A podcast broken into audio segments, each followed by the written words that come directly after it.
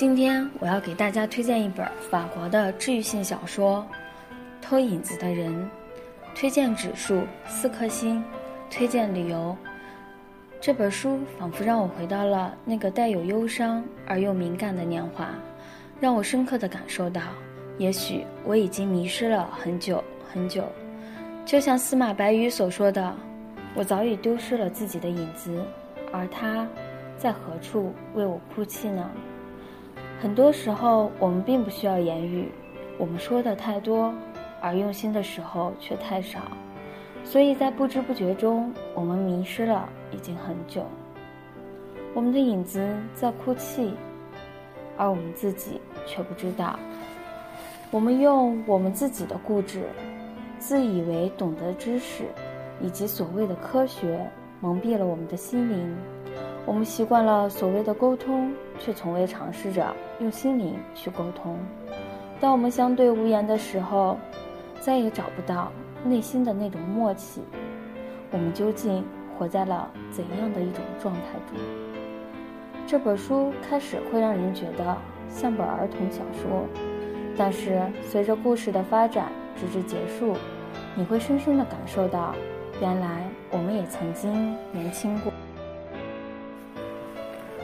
内容简介：一个老是受班上同学欺负的瘦弱小男孩，因为拥有一种特殊能力而强大。他能偷别人的影子，因而他能看见别人的心事，听见人们心中不愿意说出的秘密。他开始成为需要帮助者的心灵伙伴，为每个偷来的影子找到点亮生命的小小光芒。某年灿烂的夏天，他在海边邂逅了一位又聋又哑的女孩。他该如何用自己的能力帮助她？他将如何信守与她共许的承诺？不知道姓氏的克雷尔，这就是你在我生命中的角色。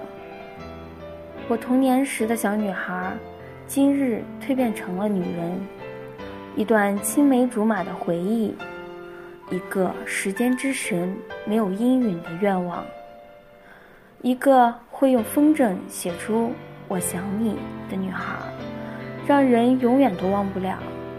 一段缠绵多年的爱恋，一段进行中的不完美爱情，一部令法国为之动容的温情治愈小说，一个爱与友情盛开的美丽世界，在此。